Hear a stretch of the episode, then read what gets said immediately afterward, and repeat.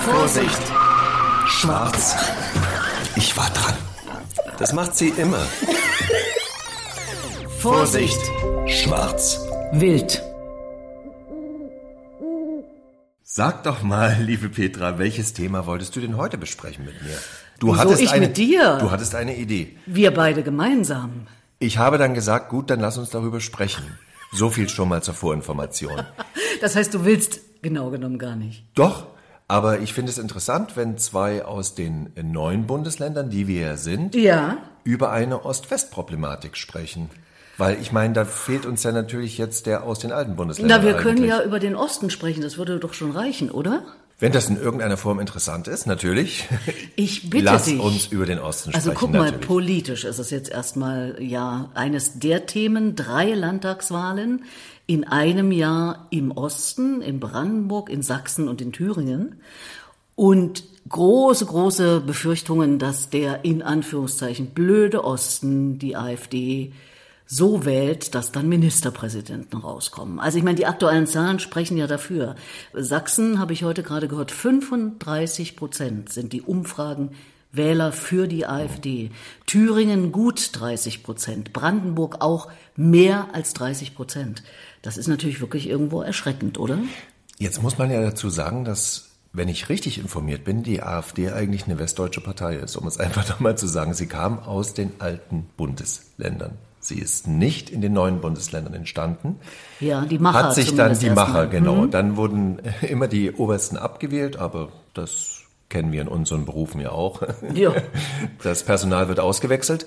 Und jetzt ist eben ein Personal daran, äh, was aber, denke ich, äh, wenn du von dieser Ausrichtung der AfD gesamtdeutsch zu sehen ist. Also auch in München oder in Bayern sah es nicht so besonders aus. Also da hatte man auch schon Angst, dass sie stärker werden. Was mich sehr freut jetzt, und das ist Gott sei Dank mal Ost und West unabhängig, da muss man nicht immer sagen Osten, Westen, dass so viele Menschen gerade auf die Straßen gehen und von ihrem Recht Gebrauch machen, zu demonstrieren und zu sagen, nein, das wollen wir nicht. Also sich sichtbar machen. Und das finde ich gerade was Tolles, was uns eigentlich bei dieser ganzen Ost-West-Diskussion, die natürlich seit wir zusammen geschmissen wurden, um es einfach mal salopp zu sagen, äh, ja immer irgendwo brodelt. Und jetzt haben wir aber gerade mal einen Punkt, wo wir der gleichen Meinung sind wo wir dieselbe Gefahr sehen, wo wir eigentlich gesamtdeutsch agieren. Und deswegen finde ich das toll, ob das in größeren Städten oder auch in Städten, wo man dachte, da ist die AfD zu Hause. Auch in Dörfern. Ich habe heute Ja. von einem Kollegen gehört, in einem Dorf oben im Norden, im westlichen Norden Deutschlands, 15.000 Einwohner, 500 Demonstranten. Wahnsinnig viel. Gab es noch nie in diesem Ort. Ich hatte dich ja angesprochen wegen des Bestsellers Der Osten, eine westdeutsche Erfindung von Dirk Oschmann. Weil ich hatte mit ihm einen Podcast gemacht, schon im April vorigen Jahres unter sehr widrigen Umständen in einem Café und ich habe noch gedacht, das hört kein Mensch, weil das ist ziemlich laut. Aber ich habe selber ein Buch vorgestellt, was ich zusammen mit einem Protagonisten geschrieben habe, an dem Tag in Leipzig. Und äh, dann gab es drei Veranstaltungen zu unserem Buch und ich bin schnell dazwischen noch in das Café gefahren, um Dirk Oschmann zu treffen. Und dieser Podcast ist durch die Decke gegangen. Also das ist der meistgeklickte Podcast bisher von mir. Schwarzhören. Ich habe jetzt fast den hundertsten und äh, ja, der übersteigt das um ein tausendfaches an Klicks, was ich sonst an Klicks habe. Da muss ich sagen, äh, das freut mich und da merke ich doch eine Resonanz. Und ich merke bei Veranstaltungen. Die Lesung mit Dirk Oschmann ist immer ausgebucht. Andere Veranstaltungen haben wir 20 Tickets verkauft, von 300 möglichen Tickets. Insgesamt in den Medien. Neulich waren zweieinhalb Seiten in der Berliner Zeitung. Also das ist wirklich ein angesagter Mann. Und das hat natürlich damit zu tun, glaube ich, dass wirklich, äh, so wie es hier auf dem Buchcover auch steht, dass der Westen sich über 30 Jahre nach dem Mauerfall noch immer als Norm definiert und der Osten wird als Abweichung definiert. Und das tut mir weh, muss ich dir sagen. Und insofern verstehe ich die Resonanz. Ja, jetzt gibt's erstmal zwei Sachen. Ich nehme dir natürlich erstmal übel, dass du auch mit anderen Menschen noch Podcasts machst. Mein Lieber, Kann der das- Eigner das- das- war vorher da. Sorry, I'm so sorry. Na gut, Wir na können gut. ja unseren zum Okay. Erfolgreicheren machen und dann Herr habe ich gar Auschmann, keine Zeit aufgepasst. Mehr. Dann muss ich dir sagen, dass es wahrscheinlich gar nicht so verwunderlich ist, dass dieses Thema so anspricht, weil dieses Thema ist ja nie aufgearbeitet worden. Also wenn ich jetzt von mir selber ausgehe, ich war damals Anfang 20, äh, dann war 89 der Mauerfall und ich war aber zu DDR-Zeiten, also am Ende der DDR, muss man jetzt sagen, war ich ja noch neues Forum zulassen. Wir haben uns getroffen auf der äh, Schönhauser Allee, haben mit Kerzen in den Händen da äh, gesessen und demonstriert für die Demokratisierung der DDR. Wir wollten unser Land behalten. Wir wollten das ZK der SED irgendwie weghaben, weil die alten Spanienkrieger hatten es äh, echt vermasselt bis zum geht nicht mehr. Und plötzlich keimte so eine Liebe zu diesem Land wieder auf, weil wir dachten, wir nehmen es in die Hand. Und es waren viele Menschen, die tolle Gedanken hatten, die tolle Ideen auch hatten, äh, was das werden könnte. Und es wäre ja auch eine tolle Situation gewesen, also zwei äh, demokratische Länder, die irgendwann mal geschichtlich natürlich eins waren, existieren nebeneinander. Ich habe äh, später von westdeutschen Kollegen gehört, dass viele sozialen Geschichten, die die BRD hatte, auf die merkwürdige DDR zurückzuführen war, weil sie sich natürlich herausgefordert gefühlt haben und haben gesagt, wir wissen zwar nicht, wie die das wirtschaftlich machen, aber jetzt bekommen die da auch noch frei, jetzt bekommt die auch noch einen Zuschuss. Das heißt also, viele Sachen musste man auf westdeutscher Seite dann ein bisschen nachjustieren, um dann immer noch gut dazustehen, weil die DDR haltlos gesagt hat, wir sind da hier für unsere Arbeit und Bauern da und machen das und das weil irgendwann äh, ein Schabowski einen Zettel aus einer Tasche zieht und sagt, ich hätte da jetzt hier noch eine, äh, ich habe hier noch was, also so wie nebenbei. Also ich glaube, die Pressekonferenz war schon fast zu Ende. Da sagte er eben dieses äh, Wunderbare, dann wurde er nochmal gefragt, ob denn das ab jetzt sofort gilt. Und dann sagte er ja, und dann machten sich alle auf. Natürlich war dann klar, die DDR existiert nicht mehr, die anderen sind die, die, die letztendlich übrig geblieben sind. Es gab keine Alternative dazu. Es gab ja gar, gar nichts, eine andere Staatsform. Was hätten wir jetzt machen sollen und sowas? Eine LBG aus uns oh, oder, oder? Nö, das nicht. Aber es gab ja schon Gesellschaftswissenschaftler oder andere auch, die ja. gesagt haben, lass uns äh, das irgendwie als Assoziation versuchen. Jedenfalls nicht als Annexion. Ich sage ja immer, wenn ich so ganz hart in der Diskussion mit meinem Partner bin, der ja ein Westberliner ist, ein ja. gebürtiger Westberliner, es ist eine reine Annexion. Und dann wehrt er das immer ab und sagt, wir wollten euch gar nicht. Also das ist natürlich auch eine Na, jetzt habt ihr uns aber. Ja, ja, ja genau. Und äh, es wären nur Probleme gekommen durch den Osten. Das höre ich jetzt nicht nur im privaten Zusammenhängen. Und immer wieder die Diskussion, die DDR sei wirtschaftlich wirklich 100 Prozent am Ende gewesen. Da gibt's Ökonomen, die sagen, es auch anders. Aus heutiger Sicht frage ich mich oft auch, aber nun sind wir ja schon mehr als 30 Jahre äh, drüber über diese Zeit äh, der Wende oder des, des Mauerfalls. Aus heutiger Sicht frage ich mich oft, wie das dieses kleine Land äh, 40 Jahre lang gemacht hat. Also auch ökonomisch. Ist mir ein absolutes Rätsel aus heutiger Sicht. Aber die Welt hat sich so schnell und so ganz anders weitergedreht. Vielleicht kann man das heute auch wirklich so als Otto Normalverbraucher, selbst wenn man als Journalistin das hier und da mal journalistisch auch begleitet, kann man, glaube ich, irgendwie gar nicht so richtig erfassen. Aber was mir ganz oft, und insofern spricht mich der Dirk Oschmann an und sein Buch Der Osten, eine westdeutsche Erfindung, was übrigens wie er mir im äh, Podcast sagt, eine Zuspitzung ist. Das hat der Verlag gemacht. Ursprünglich ist das entstanden, weil er irgendwo eine Rede gehalten hatte oder irgendein größeres Pamphlet geschrieben oder beides. Und das war schon anders überschrieben, ging aber in so eine Richtung. Und dann hat der Verlag gesagt, Herr Oschmann, wir würden es gern äh, so und so nennen. Und naja, wie das so ist, das kenne ich ja auch. Also Verlage machen dann letztlich natürlich den letzten Schliff. Das ist ganz klar. Und das heißt auch nicht, dass er sich davon distanziert. Ich empfehle, außer wenn Sie natürlich alle Folgen von äh, Vorsicht Schwarzwild gehört haben. Mal ganz nebenbei auch Schwarz hören mit Dirk Oerschmann, da erklärt er das ganz genau. Und Willi, ich bin natürlich irgendwie äh, voreingenommen oder nacheingenommen, weil er hat mir im Nachhinein geschrieben, schönen Dank fürs Gespräch und äh, hat das begründet damit, Sie haben mich so ganz anders als sonst zum Sprechen gebracht. Ja, das, das sage ich dir aber auch jedes Mal, wenn wir beide sprechen. Ich sage, ich spreche sonst nie so. Er ist ja Wissenschaftler, mhm. wenn ich äh, recht, Literaturwissenschaftler sogar. Wir machen doch mal das alte Spiel aus der äh, BRD-Fernsehgeschichte. Gehe ich recht in der Annahme, gehe ich recht in der Annahme, dass Sie Wissenschaftler sind. Das heißt ja, er hat etwas wissenschaftlich betrachtet. Er hat es wissenschaftlich aufgearbeitet und hat es in einem Buch geschrieben. Du das, siehst mich den Kopf wiegen, aber sag ja, aber das ist ja toll eigentlich, weil ansonsten äh, wirft man uns ja immer vor, hört er jetzt auf zu heulen und sowas und dieses Rumgejammere und sowas und so schlimm kann das doch alles nicht sein. Und jetzt kommt aber mal ein Wissenschaftler, der sagt, letztendlich haben sie zumindest mit einer gewissen Unzufriedenheit, jammern wäre auch nicht meins, aber ist egal, haben sie recht, weil hier ist etwas ganz arg schiefgelaufen, weil das kann man durch Erhebungen wissenschaftlich beweisen. Aber er ist vordergründig Literaturwissenschaftler. Das heißt, Ja. er ist natürlich einer, der wissenschaftlich Also denkt. wieder wissenschaftlich. Hm. Denkt wissenschaftlich, aber das ist keine wissenschaftliche Analyse, das Buch. So sehe ich es zumindest.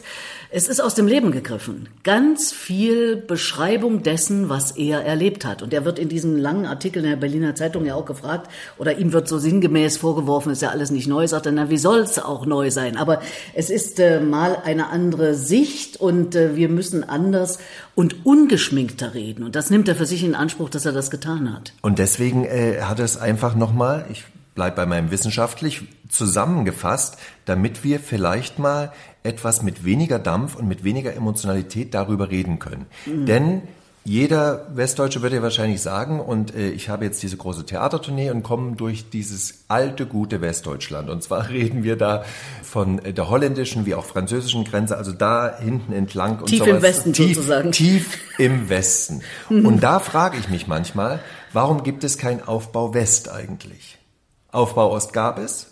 Uns hat man dann so gezwungenermaßen schick gemacht. Das ist natürlich dann auch erstmal so. Wofür wir aber, alle gezahlt haben. Wird ja, Ja. auch gerne verbreitet, der Westen hat den Osten finanziert. Nein, wir zahlen alle. Aber wenn wir alle noch beim Zahlen sind, könnten wir doch bitte auch mal da hinten eine Schwimmhalle, einen Sportplatz. Da gibt es wirklich Kleinstädte, wo ich mir gewünscht habe, das Publikum war zauberhaft, aber am nächsten Morgen wieder wegzukommen. Also im Ruhrpott und so weiter, da gibt's ja wirklich Ecken, da möchtest du nicht... Deswegen, nicht, ja. deswegen. Das heißt also, Meinungsbilder entstehen ja auch, weil die Leute letztendlich, die hören etwas Gesamtdeutsches äh, und sagen, na gut, aber wenn ich jetzt hier mal bei mir entlang schaue, ich weiß jetzt gar nicht, was die rumheulen. Mhm. Bei mir ist auch kein Sportplatz, bei mir ist auch keine funktionierende Schwimmhalle. Und dann besuchen die in den neuen Bundesländern Städte und sagen sich, ach, hier klappt das wohl. Wenn sie sie denn besuchen. Also es gibt ja auch Untersuchungen, dass ganz viele Westdeutsche noch nie im Osten waren. Du hast sicher recht. Also da gibt's Ecken, da muss unbedingt auch was gemacht werden. Aber weißt du, das ist jetzt ganz vordergründig, ich nehme es mal sehr egoistisch, nicht wirklich mein Problem oder mein Thema. Ich bin eine Ostfrau und bin nach wie vor konfrontiert mit Vorurteilen, und das ist ja das, was Oschmann auch sagt. Er muss seine Kinder woanders hinschicken, damit die nicht den Makel der Herkunft haben.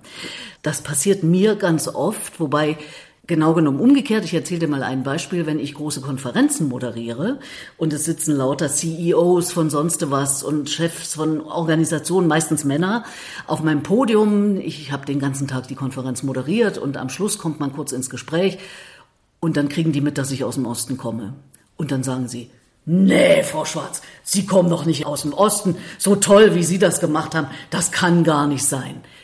Überleg dir mal, was dahinter steckt. ja, aber das Wir. Ossis sind alle doof, wir Nein. können es nicht. Und wenn es dann mal einer kann, dann muss er aus dem Westen. Ja, aber das habe ich erlebt, das habe ich erlebt. Äh, 94 bin ich in den Beruf gestartet, 95 den ersten Film, dann war ich irgendwo in der Karibik mit dem ZDF und dann kam der Produzent auch zu mir und sagte, Sie sind aus dem Osten, das sieht man Ihnen gar nicht So an. was, genau. So, und da habe ich einfach nur damals gesagt, schauen Sie mich noch mal ein bisschen an. Ja, so sehen wir aus aus dem Osten, da müssen Sie sich dran gewöhnen. Was ich viel erschreckender finde, ist, äh, dass man für seine frühere Herkunft später noch in die Pflicht genommen wird. Also mir ist es passiert, als diese Pegida-Demonstration in Dresden waren. Ich bin in Dresden geboren, habe da ein Jahr gewohnt, danach war ich äh, in Reichenbach im Vogtland zu Hause. Aber dieses Jahr genügt meinen westdeutschen Kollegen, die nur gesehen haben, geboren in Dresden, dass die echauffiert zu mir gekommen sind und sagten, was ist denn da eigentlich in Dresden los? Kannst du mir das mal sagen? Und da muss ich Ihnen leider sagen, ich weiß jetzt nicht, was da 1970, 71 los gewesen ist in Dresden, aber ich kann dir da jetzt gerade nichts sagen. Natürlich hätte ich irgendwo eine Erklärung, weil natürlich, das stimmt auch und das können wir ja auch nicht ganz abtun, äh, wir so ein bisschen wissen, wie die Menschen, wo wir herkommen, äh, vielleicht äh, Wie die ticken. Wie die ticken. Aber das weiß natürlich auch jeder Bayer, das weiß jeder Hesse, das, äh, ne, die, die sagen dann, ja, das ist halt bei uns so und gut, gut ist, dann ist das vom Tisch. Aber dass ich da im Nachhinein verantwortlich gemacht werde, das finde ich ein bisschen blöd. Und dann sollen sie sich doch die Leute da vor Ort suchen oder sollen doch gleich äh, mal so ein krankes Hirn, was da eben auf den Opernplatz da gerannt ist, da äh, sich zur Brust nehmen und es fragen. Ich möchte nicht für, für eine ganze Gruppe von Menschen äh, verantwortlich gemacht werden. Da reagieren wir aus dem Osten, glaube ich, sowieso ein bisschen sehr sensibel darauf, weil bei uns war ja nicht das Individuum, sondern wir waren immer Brigade oder wir waren immer Kollektiv. Kollektiv. Genau. Ne? Und das, Wobei- das hat mich damals schon, also ich war ja blutjung, wie du weißt, damals. Und das hat mich damals schon äh, fürchterlich äh, genervt, dass ich nicht als der Einzelne, der ich bin, wahrgenommen werde. Also so viel Ego hatte ich dann schon in mir, dass ich dachte, hallo, äh, ich persönlich hatte doch aber eine Meinung oder ich hatte was gesagt. Aber wenn die der Gruppenmeinung nicht entsprach, hat die Gruppe auf dich eingehackt, wurde mit Verboten sogar noch belegt und haben gesagt, ihr könnt euch ja überlegen, ob ihr weiter auf der Meinung von Willi bleibt. Dann bekommt ihr, gab damals so während meiner Berufsausbildung mit Abitur finanzielle Zuwendung, dann bekommt ihr die alle nicht mehr. Und dann haben sie sogar noch diese Nummer gemacht, äh, also wer zu ihm hält, bleibt im Raum und die, äh, die nicht zu ihm halten, gehen raus. Und ich saß eben alleine in dem Raum. Na, und da hatte sehen. ich doch mein Individuum. Da Ja. hatte ich doch, ich war stolz darauf. Du. Ich war stolz darauf. Ich habe, und das zeigt das Gegenteil von dem, was du beschreibst, zumindest, dass es das auch gab, Mhm. fünf Jahre lang das Individuum studiert. Ich Mhm. habe nämlich Kulturwissenschaften studiert und da ging es um die Entwicklung des Individuums unter bestimmten gesellschaftlichen Umständen, also von ganz früher bis heute. Und insofern war das ein super spannendes äh, Thema, eine super spannende Sicht, ein super spannender Fokus, weil das eben genau der andere Fokus war. Zu gucken aufs Individuum und das machen wir ja heute auch. Heute kann jeder irgendwie seine Meinung sagen, aber natürlich bilden wir Gemeinschaften, äh, bilden wir Netzwerke, was ja seit vielen Jahren jetzt inzwischen das Zauberwort zu sein scheint, um überhaupt äh, ja in dieser Gesellschaft irgendwie voranzukommen. Und das ist ja auch irgendwie gut, wenn man sich zusammenschließt. Also immer mehr höre ich solche Sachen wie nicht das Wissen für sich selber behalten, also auch gerade in der Wissenschaft, sondern weit verbreiten, viele Leute teilhaben lassen, mitmachen und so weiter. Also ja, äh, was du sagst, kollektiv. Wobei heute gibt's Entwicklungen, also das Theater Ost zum Beispiel, die Chefin, der habe ich neulich auch im Podcast Schwarz hören gemacht. Nur ganz leise am Rande gesagt. Mit wem Äh. du dich alles triffst, Petra. Die nennt ihr Team kollektiv. Also Ja. das gibt's wieder. Ne? Ja. Das ist wieder da. Für mich wird es ein Leben lang nachwirken, weil halb Ost, Sozialisation und halb, wenn wir es denn mal als Westen bezeichnen wollen, äh, zumindest leben wir ja jetzt in diesem westlichen System. Also Petra, wie du das mit deinen 45 Westzivilisation. Jahren gemacht Das haben willst, das Danke, weiß ich danke, jetzt danke, nicht. Also, aber ich finde ja auch äh, vielleicht für unsere jüngeren Zuhörer, wenn ihr überhaupt noch dran seid, weil ihr denkt, mein Gott, da reden die alten Menschen wieder über ihre Vergangenheit.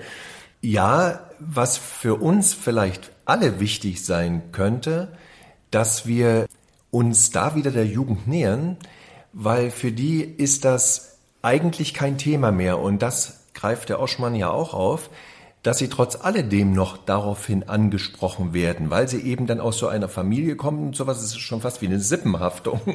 Und man Das sagt er ja. So, Ja. und das geht natürlich nicht. Dann sollte man es gleich den Jüngeren übergeben, du mit deinen 45 und ich mit meinen 38. Wir werden die Sache natürlich äh, nicht mehr rumbekommen, weil wir sind auch in dem anderen System groß und aufgewachsen und natürlich auch sozialisiert. Das kriege ich gar nicht abgestreift. Im Gegenteil. Ich je- will es auch gar nicht. Ja, Willst du es abgestreift kriegen? Doch, ich wollte es am Anfang Ja? sehr abgestreift haben, kann ich dir sagen, weil ich war gerade am Starten, also 93, 94 mit dem Schauspielstudium fertig geworden. Und dann war für mich klar, wenn ich in diesem neuen Land, was ich dann vor mir da auftat, irgendwas machen will oder überhaupt irgendeine Nummer werden möchte, muss ich funktionieren wie dieses Land und kann jetzt nicht mit einer DDR-Fahne um den Schultern sagen, ach Gott, äh, wollen wir nicht nochmal drüber reden, ist aber schade. Das war mein inneres Gefühl natürlich, ne? So schade, dass das einfach mal so drüber gewischt wurde. Aber ich hatte dieses neue Land und ich wollte in diesem neuen Land ja auch in irgendeiner Form bestehen. Ob das ein Fehler ist, weiß ich gar nicht, aber ich wollte Westdeutscher als jeder Westdeutsche sein. Ich habe das fast zur Perfektion getrieben, so dass mir später dann Regisseure sagen, wir wären nie darauf gekommen, als dann diese sehr verklärten DDR-Filme, Lenin und sowas wow, auf den Markt kamen und sowas, wo wir dachten, ach, wir lächeln auch mal ein bisschen drüber, ach, wie, wie ist es denn gelaufen? Es war immer noch nicht zum Lächeln, vielen war es noch nicht zum Lächeln, aber man versuchte eben solche Sachen und dann finde ich es eben immer schwierig, Kollegen zu nehmen, die eine westdeutsche Sozialisierung haben, nur wenige, können den Ostdeutschen dann glaubhaft darstellen. Man muss es einfach so sagen. Also irgendwie schwitzt es aus allen Nähten, dass es nicht so ist. Außer da, bei Axel Prahl. Ja, Erstaunt, ja. als ich hörte, dass Axel Prahl aus dem Westen kommt, habe ich gedacht, das, das kann toll. nicht sein. Aber gut, es gibt doch immer mal Ausnahmen. Und deswegen ist doch das toll, dass bei Axel das so funktioniert. Äh, bei mir war es halt dann so, dass die immer gesagt haben, du bist so westdeutsch, wir würden nicht darauf kommen. Mm. Und das liegt aber auch ein bisschen an mir selber, weil ich wollte mm. mit meiner Herkunft erstmal vielleicht war das auch ganz gut fürs Starten in, diese, in dieses äh, neue System, gar nichts mehr zu tun haben. Ich wollte mich da auch nicht darum kümmern. Hm. Jetzt, äh, wo ich dann doch ein, zwei Jahre älter werde, kommt das mit Macht wieder zurück. Ich kann es nur den jungen Menschen sagen, ihr könnt das paar Mal machen, ihr könnt euch auch sonst wo in der Welt sozialisieren, geht nach Brasilien, Mexiko oder wo auch immer hin, geht nach Kanada. Irgendwann kommt ihr dann plötzlich wieder in dieses... Die eigene Herkunft. Genau, kommt mhm. ihr wieder zurück und dann denkt ihr dann, aha, ich bin dann doch mehr das, was hier vor Ort herrscht, als ich mir eigentlich immer zugestehen wollte. Und genau das ist mir eben auch passiert, hm. so dass ich eigentlich fast versöhnlich jetzt damit bin. Das Interessante ist ja, dass du, so wie du es jetzt gerade beschreibst, als genau zehn Jahre jüngerer, jetzt geben wir mal der Wahrheit die Ehre, also hm. Ich war Anfang 30, 32, 33, als die Mauer fiel. Und für mich war meine Herkunft der Start ins Arbeitsleben als Hörfunk- und Fernsehfrau im Westen. Mhm. Damals in West-Berlin beim Sender Freies Berlin. Die haben mich gefragt, ob ich eine Sendung über den Osten machen will. Und da habe ich mit fliegenden Fahnen, nicht nur weil ich natürlich äh, froh war, dass mich jemand gefragt hat, gesagt unbedingt, weil das war ja mein Leben. Darüber konnte ich ja kompetent Sendungen machen. Vor allen Dingen hatte ich wahnsinnig tolle Gesprächspartner, die gerade Anfang, Mitte der 90er Jahre noch nicht en vogue waren. Also da gab's noch keine berühmten Ossis. Es gab sie, aber nicht in den Medien. Und ich erinnere mich gut an die Kämpfe, die ich ausgestanden habe in Redaktionen, wenn ich gesagt habe, lass uns was mit Kastorf machen. Da haben die gesagt, wer ist Kastorf? Da war der eben noch nicht auf zwei Seiten in der Süddeutschen. Und da war der Intendant der Volksbühne äh, am Rosa-Luxemburg-Platz in Berlin-Mitte, in Klammern Ost eben noch keinem bekannt, Mitte der 90er Jahre. Und äh, generell fiel mir auch in Vorbereitung der Sendung ein, als ich gefragt wurde, ob ich das machen will, das war so Mitte 91, da hatte ich auch schon beschlossen, die Segel zu streichen bei DT64 und ins Ausland erstmal zu gehen, wegzugehen, weil mein Rundfunk wurde kaputt gemacht durch einen CSU-Politiker, 80 Jahre alt von Helmut Kohl geschickt. Und dann habe ich gesagt, so, jetzt wird mir hier mein Lebenswerk kaputt gemacht, jetzt gehe ich weg. Und als ich da kundgetan hatte, dass ich weggehe, die hatten mich vorher schon mal gefragt, habe ich gesagt, naja, vielleicht komme ich ja danach. Und dann fragten sie mich nochmal und dann bin ich, wie gesagt, mit fliegenden Fahnen hin. Aber pass auf, das war dann Anfang 92. Anfang 92 war der Mauerfall schon mehr als zwei Jahre her. Und dann fiel dem Sender Freies Berlin ein, Warte mal, da ist doch irgendwas gewesen im Herbst 89. Wir sollten mal Sendungen über diesen Teil dieser Stadt machen. Ist jetzt etwas böse zugespitzt, ich gebe es zu. Es war mein Glück, dass es dann endlich irgendjemandem einfiel. Ich machte nämlich eine Sendung über den Osten und jetzt halte ich fest, die den schönen Titel hatte East Side. Die durfte also nicht Osten heißen, sondern die musste East Side heißen. Es heißt ja auch East Side Galerie. War mir dann aber relativ wurscht. Ich äh, kann jetzt hier alle meine berühmten, tollen Gesprächspartner, die ich sowieso schon lange als wichtig und berühmt äh, betrachtet habe, in meine Sendung holen. War eine Drei-Stunden-Sendung und die war der Anfang von allem, was gekommen ist. Also von knapp 15 Jahren täglichem Senden beim Sender Freies Berlin, später RBB, Radio und Fernsehen. Also ich kann mich da nicht beschweren. Für mich war es ganz gut, aber ich habe mhm. bis heute die Einstellung. Und die grauen Haare, die ich jetzt habe, oder schon lange habe, jetzt zeige, die Farbe kommt kein Stück, kein Millimeter von Asche, die ich mir aufs Haupt gestreut habe, wegen meiner Vergangenheit. Ich sage, ich kann genau das, was ich heute kann, und ich bin genau das, was ich heute bin, zur einen Hälfte im Osten sozialisiert, zur zweiten Hälfte jetzt in diesem System. Aber da hast du, wie du ja selber sagst, auch Riesenglück gehabt. Denn für viele aus den neuen Bundesländern lief die Sache ja nicht so. Und sie mhm. waren auch in, äh, in guten Positionen, weil ja bei einer Übernahme, so sehe ich es ja auch eher, erstmal alles weggewischt wird, was überhaupt an den Osten erinnert. Und da haben wir aber auch vor Ort teilweise mitgeholfen, weil wir, wir wollten es ja auch nicht mehr, wir wollten das auch loswerden. So, und deswegen denke ich, hatten viele äh, aus den äh, alten Bundesländern eine Chance, die in den alten Bundesländern, also ich gehe jetzt nur mal von der Theaterbranche aus, äh, Intendanten gab es da lustre Geschichten, die irgendwie sagten, sie waren am Broadway in, in New York und kamen dann mit so einem Lotenmantel an und setzten sich dahin, denen wurden ganze Theater gegeben, einschließlich der Subvention.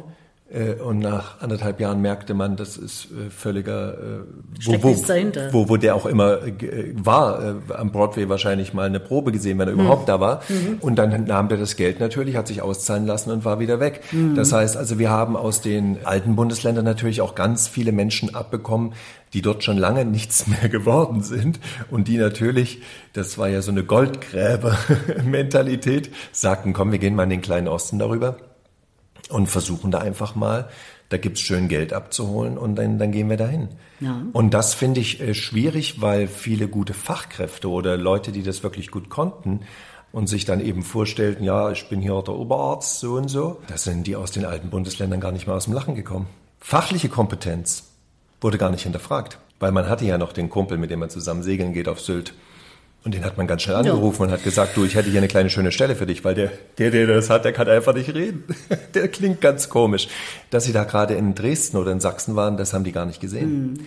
Diese Art von Verletzungen oder diese Art von Herabwürdigung steckt insofern auch mit drin. Und deswegen merken wir jetzt, äh, nach 33 Jahren werden Sachen von diesem uns vielleicht immer noch inzwischen gewohnten, aber trotzdem neuen System werden Sachen vorgeschlagen, dass wir denken, halt, das kenne ich doch, das kommt doch aus der DDR. und, äh, und, und, plötzlich. Das ist mehr ist, als der grüne Pfeil. Ja, und plötzlich ist das aber ganz neu. Und das ist natürlich verwunderlich, dass wir denken, äh, was war denn 89, 90, 91 los? Mhm. Hätten wir nicht gleich mal gucken können, wie wir das mit der Kinderbetreuung zum Beispiel machen? Hätten wir nicht gleich mal die guten Ideen, die auch dieses, auch in der Medizin oder auch in der Gleichberechtigung. Man braucht äh, solche neuen Geschichten gar nicht, die jetzt hier äh, geboren werden, wenn man schon so ein Selbstbewusstsein von vielen, vielen ehemaligen DDR-Frauen doch einfach mit rübergenommen hätte in das neue System und nicht wieder auf bürgerliche Gesellschaft zurückgeschraubt. Deswegen, es ist lustig zu sehen, dass jetzt das System auch auf die Ideen kommt, die wir damals eigentlich schon parat hatten und die auch schon funktionierten. Wollte ich gerade sagen, nicht die hätte man, Ideen. Das hätte man übernehmen können. Genau, wir hatten deswegen, Polikliniken, das was jetzt äh, ja. unter Ärztehäusern läuft und so weiter. Funktioniert so ein bisschen besser als die ja. Ärztehäuser. Wenn man ja. das allerdings sagt und Wessi sitzt dabei, äh, dann hm. wird, erntet man dann auch sowas, naja, das sind ja so nicht so ganz so wichtige Sachen und ach, jetzt müsst ihr euch wieder rechtfertigen und so. Ne? Ich höre auch immer wieder, was sagst du dazu, dass das alles mit dem Ost-West insofern völliger Quatsch ist, weil der Gap zwischen Nord und Süd sei noch viel größer in Deutschland. Wo ich dann sage, Leute, diese Himmelsrichtungserklärung funktioniert für mich überhaupt nicht, weil Ost-West sind zwei völlig verschiedene Systeme. Das andere sind Regionen, regionale Unterschiede, die es ja im Osten und im Westen auch gibt. Aber das ist für mich nicht die Kategorie, unter der ich das betrachte. Ja, also das waren zwei politische Systeme und die hat man im Prinzip mit einem politischen System jetzt überzogen. Andererseits, wenn wir jetzt in die Weltgeschichte gucken, viele sind ja von unserem Sozialismus nicht mehr übrig geblieben und die, die übrig geblieben äh, sind, werden von Diktaturen angeführt. Also insofern, ja. wer weiß, was sonst noch gekommen wäre nach den Spanienkämpfern. Aber in der Diskussion oder in der Kommunikation wäre es vielleicht schön, dass wir auf einer wissenschaftlichen Ebene, und da bin ich wieder bei Herrn Oschmann, es vielleicht nochmal nach 34 Jahren jetzt fast uns anschauen, ganz in Ruhe, was hat denn funktioniert, was nicht oder wo können wir beide, also Ost und West, daran arbeiten, uns äh, besser zu verstehen, weil ansonsten wird es immer so ein Gezanke bleiben, was letztendlich auch wenig Früchte trägt. Es gibt inzwischen schon wie viele Generationen, wenn wir bei 34 Jahren sind, weiß ich es jetzt gar nicht, nehmen wir zwei Generationen. Ja, genau. Es gibt zwei Generationen, die uns verständnislos und ich sage euch jungen Leute zu Recht, guckt ihr uns verständnislos an, weil ihr sagt, Was redet ihr denn da immer noch darüber? Also Ja, ich stimmt. kann Ja, es nicht dran. mehr hören. Da ist was dran. Insofern schön, dass wir mal darüber gesprochen haben. Aber mein Lieber, wir sind viele Alte. Also wir sind noch viele, die In einer überalterten noch eine ganze. Weile darüber sprechen werden. Mein Sohn 37 sagt auch, Ja. lass mich mit dem Ostscheiß in Ruhe. Also insofern genauso. Du hast äh, Oschmann gerade noch mal ins Spiel gebracht. Ich habe am Sonntagabend, als ich die Sendung von Dennis Scheck gesehen habe in der ARD, und Dennis Scheck ist meines Erachtens ja nicht gerade verdächtig, dem Osten besonders zugetan zu sein, behaupte ich jetzt mal so, also einfach was seine Vita betrifft und sein Tun. Der hat tatsächlich das Buch von äh, Oschmann, was das zweitmeist verkaufte Sachbuch in Deutschland mit einer Auflage von mehr als 150.000 äh, von Februar bis Dezember des Jahres 2023 war, zu dem Buch gesagt, Oschmann legt den Finger in die Wunde. Das heißt, der liebe Petra, die Wunde ist immer noch da. Und solange es diese Menschen mit dieser Wunde auf beiden Seiten noch gibt, sollten wir die Wunde versorgen. Das machen wir. Das machen wir. Gut. Vorsicht! Schwarz. Ich war dran. Das macht sie immer. Vorsicht! Schwarz. Wild.